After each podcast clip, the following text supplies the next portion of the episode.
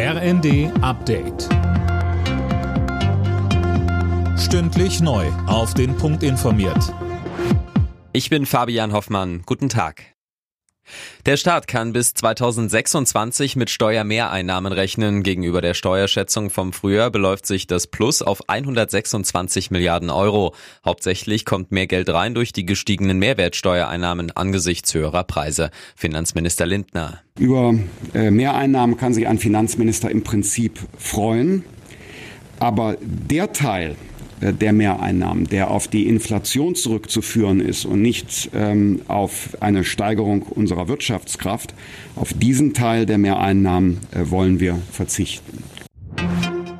Starkoch Alfons Schubeck muss ins Gefängnis. Wegen Steuerhinterziehung in Millionenhöhe wurde er vom Landgericht München zu drei Jahren und zwei Monaten Haft verurteilt. Die Staatsanwaltschaft hat in ihrem Plädoyer von sehr hoher krimineller Energie gesprochen.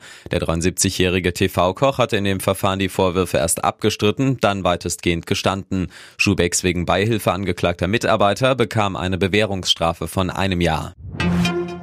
Die Bundesregierung hat Entlastungen für Gas- und Fernwärmekunden auf den Weg gebracht. Laut Regierungskreisen hat das Wirtschaftsministerium einen entsprechenden Gesetzesentwurf vorgelegt.